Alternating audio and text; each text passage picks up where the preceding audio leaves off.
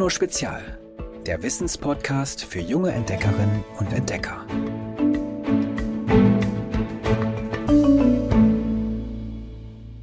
Hallo ihr Lieben. Habt ihr heute vielleicht schon einen heißen Kakao getrunken, einen Joghurt gelöffelt oder Müsli mit Milch gegessen? Dann seid ihr schon mitten im Thema dieser Folge. Heute geht's nämlich um Milch. Dieses Erkennungsmerkmal hat unserer ganzen Tierklasse ihren Namen gegeben. Säugetiere. Klar, säugen ihren Nachwuchs. Und zwar mit Milch, die von Milchdrüsen produziert wird. Sie sitzen in der Haut und funktionieren ähnlich wie Schweißdrüsen. Nur dass sie eben keinen salzigen Schweiß abgeben, sondern eine süßliche, fettige Flüssigkeit. Bei den meisten Arten münden die Milchdrüsen am Bauch der Weibchen in Zitzen, an denen die Jungtiere dann saugen. Den frühen Säugetieren diente Milch übrigens nicht als Krafttrunk, sondern eher als eine Art Insektenspray. Sie schützte Haut und Fell vor Ungeziefer und Keimen, bis der Nachwuchs auf den Geschmack kam. Und die Milch war auch noch praktisch. Die Jungen konnten sich bei der Mutter satt trinken und mussten nicht mehr selbst auf Nahrungssuche gehen, wo sie selbst oft ein gefundenes Fressen für Raubtiere waren. Auch wir Menschen sind ja Säugetiere und trinken als Babys Muttermilch. Aber, und das unterscheidet uns von anderen Säugetieren, wenn wir erwachsen sind, hören wir nicht mit dem Milchtrinken auf. Wir setzen sogar noch eins drauf. Wir trinken nicht mehr die eigene Muttermilch, sondern die von anderen Tieren. Schafsmilch, Ziegenmilch und ganz besonders gern Kuhmilch. Allein in Deutschland gibt es vier Millionen Milchkühe. Das sind mehr Kühe, als die Stadt Berlin Einwohner hat. Und zusammengerechnet geben sie an einem einzigen Tag rund 90 Millionen Liter Milch. Wow.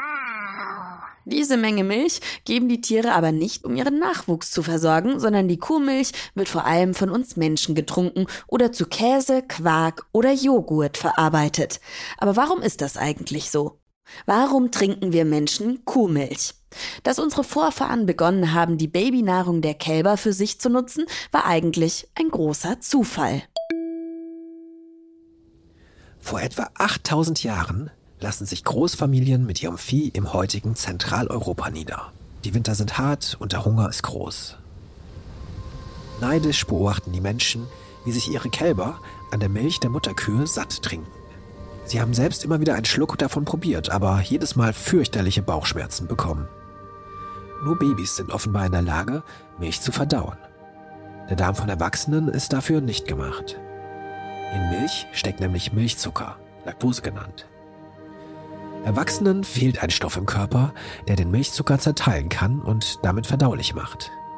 Doch eines Tages probiert ein Mutiger noch einmal sein Glück und bleibt gesund. Dass ihm diese Fähigkeit in den Genen steckt, ist eine seltene Ausnahme und damals ein riesiger Überlebensvorteil. Darum vererbt er ihn weiter, bis es überall unter seinen Nachkommen, in der Umgebung, ja auf der halben Welt Milchtrinker gibt. Heute hat sich das Milchtrinkergen fast auf der ganzen Welt verbreitet. Allerdings ganz und gar nicht gleichmäßig. Die meisten Menschen auf der Nordhalbkugel und in Australien haben kein Problem, Milchzucker zu verdauen. Sie vertragen Milch, weil die meisten von ihnen von europäischen Einwanderern abstammen, also sozusagen von den Urmilchtrinkern. In Südamerika, Asien und Afrika und auch hoch im Norden, auf der Insel Grönland, sieht es dagegen ganz anders aus. Mehr als die Hälfte aller Menschen, die dort leben, vertragen keine Milch. In einigen Ländern sind es sogar mehr als 90 Prozent der Bevölkerung. Und trotzdem hat Milch seit ihrer Entdeckung als Menschennahrung eine steile Karriere hingelegt. Werfen wir nochmal einen Blick zurück. Nachdem der Mensch Kuhmilch für sich entdeckt hat, läuft jahrhundertelang alles gleich. Familien halten ihre eigenen Kühe, vielleicht eine Handvoll, vielleicht ein Dutzend. Oft leben sie mit ihnen zusammen unter einem Dach. Sie melken ihre Tiere, wenn sie Milch brauchen, sei es, um sie zu trinken oder um daraus Butter, Käse oder Quark herzustellen. Erst als die Städte im 15. Jahrhundert wachsen, beginnen Bauern mehr Milch zu melken, als sie selbst brauchen und mit Milchprodukten zu handeln. Noch besser gelingt das mit technischen Erfindungen wie Kühlmaschinen und vor allem dank der Pasteurisierung, die man Mitte des 19. Jahrhunderts entdeckt. Dabei wird Milch für kurze Zeit hoch erhitzt und danach sofort gekühlt. So sterben Keime darin ab und die Milch ist länger haltbar. Dank dieser Technik kann man sie besser an andere Orte transportieren und länger verkaufen. Solche Fortschritte haben dazu geführt, dass die Milchbetriebe der Bauern größer geworden sind. Und größer und größer. Heute halten viele dort nicht mehr ein Dutzend Kühe, sondern Hunderte. Sie melken nicht mehr ein paar Liter täglich, sondern Tausende. Das geht natürlich nicht mehr mit der Hand wie früher, sondern nur mit Hilfe moderner Melkmaschinen. Von den Höfen fließt die Milch dann zu den Molkereien, also zu Fabriken, in denen sie verarbeitet oder abgefüllt wird. In Deutschland ist Milch längst zu einer Massenware geworden. Wir verbrauchen hierzulande inzwischen mehr Milch und Milchprodukte als Brot, Kartoffeln oder Nudeln. Ihr könnt euch vorstellen, dass das auch Folgen für die Kühe hat. Um wortwörtlich alles aus den Tieren herauszuholen, haben Menschen angefangen, Kühe zu züchten. Also gezielt Mutterkühe für die Paarung auszusuchen, die besonders viel Milch geben, damit ihre Nachkommen mindestens ebenso viel Leistung bringen. Der Körper der Milchkühe hat sich so im Laufe der Jahrzehnte verändert und ist jetzt einzig und allein dafür gemacht, große Milchmengen zu erzeugen. Zum Beispiel sind die Euter immer größer und größer geworden. Während eine Kuh vor 100 Jahren 10 Liter Milch am Tag gegeben hat, sind es heute oft 40 bis 50 Liter, also fünfmal so viel. Gleichzeitig sind die Tiere im Laufe der Zeit immer magerer geworden, denn Milch zu produzieren ist mega anstrengend. Für jeden Liter pumpt eine Kuh rund 500 Liter Blut durch ihr Euter. Herz und Kreislauf der Tiere arbeiten deshalb den ganzen Tag auf Hochtouren, wie bei Extremsportlerinnen und Sportlern. Damit sie genug Energie für diesen Milchmarathon haben, stehen die meisten Kühe im Stall und bekommen zusätzliches Kraftfutter, statt nur auf der Weide zu grasen. Eine Milchkuh hält diese Strapazen nur kurze Zeit aus. Schon nach fünf Jahren sind viele entkräftet und werden geschlachtet. Dabei könnten sie eigentlich 20 Jahre alt werden. Was man außerdem nicht vergessen darf, nur Mutterkühe geben Milch. Denn die Milch ist ja eigentlich für die Kälbchen bestimmt. Um die Leistung hochzuhalten, müssen die Kühe darum ein Junges nach dem anderen zur Welt bringen. Nach der Geburt werden sie oft sofort von ihrem Nachwuchs getrennt und wieder an die Melkmaschinen angeschlossen, um keine Milch zu verschwenden. Ihr könnt euch vorstellen, dass das sowohl für die Mutter als auch für die Kälbchen ganz schön hart ist. Natürlich gibt es aber auch Betriebe, die es anders machen und in denen es den Kühen besser geht. Aber sie erwirtschaften weniger Milch und müssen sie darum etwas teurer verkaufen als die Konkurrenz.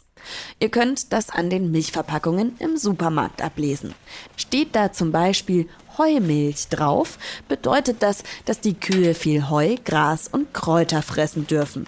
Und Biomilch stammt von Kühen, die mehr Platz und Auslauf haben. Am besten natürlich auf der Weide. Übrigens, Weidemilch bedeutet nicht, dass die Kühe ihren Alltag wirklich auf der Weide verbringen. Der Begriff ist nicht geschützt, genauso wenig wie der Begriff Alpenmilch. Das klingt zwar nach Idylle, kann aber auch jemand auf seine Milch schreiben, der die Tiere im Stall hält. Obwohl der Großteil der Kühe leidet, trinken wir hier in Deutschland immer noch große Mengen an Milch. Sie gilt ja schließlich als gesund.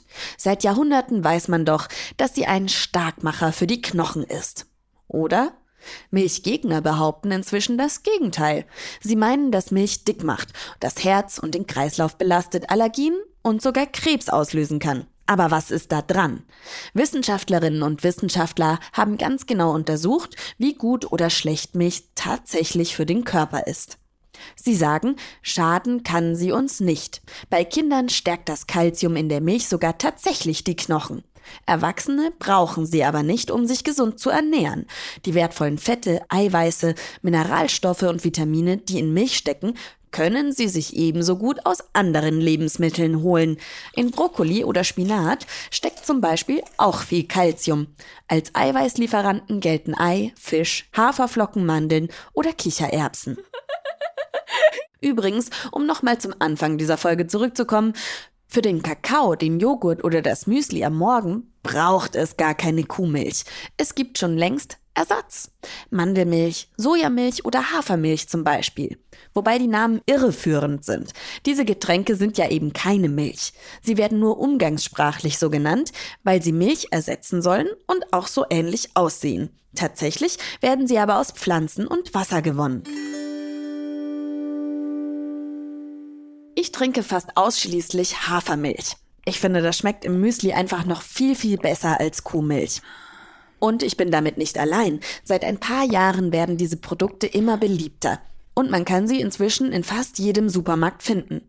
Die meisten Kundinnen und Kunden greifen im Regal aber immer noch achtmal häufiger zur Kuhmilch. Milch ist also gerade für Kinder durchaus gesund. Beim Kauf sollte man aber darauf achten, dass man Biomilch kauft und vielleicht sogar welche, von der man weiß, dass die Kühe auf der Weide standen und nicht den ganzen Tag im Stall. Dann kann man die Milch auch noch viel, viel besser genießen. Oder auch einen fruchtigen Milchshake. Wir haben da ein Rezept für euch. Das könnt ihr übrigens auch mit einem Milchersatz, wie zum Beispiel Hafermilch machen, falls ihr keine Biomilch von Weidekühen zur Hand habt.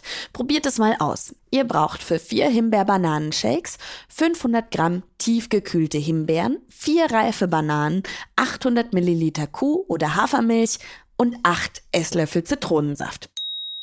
Und so wird's gemacht. Ihr schneidet die Bananen in Scheiben und mixt sie mit den Himbeeren kräftig durch. Gebt Kuh- oder Hafermilch sowie den Zitronensaft dazu, verrührt alles noch einmal gut und lasst es euch schmecken. Und zu guter Letzt fehlt natürlich noch unser Witz der Woche. Hier ist mein Lieblingswitz ging der Elefant und die Maus ins Schwimmbad. Da tritt der Elefant aus Versehen aus die Maus und entschuldigt sich. Sagt die Maus, nicht schlimm, hätte mir ja auch passieren können. Nächste Woche ist es dann ja schon kurz vor dem ersten Advent. Und deshalb werden die nächsten Folgen auch schön winterlich. Nächste Woche geht's ums Frieren. Erzählt mal, friert ihr schnell oder seid ihr eher Typ innere Heizung? Schickt mir eure Antwort per Sprachmemo an die 0160 3519 068. Ich freue mich drauf. Tschüss! Noch mehr Geolino für zu Hause? Schaut einfach unter geolino.de slash spezial.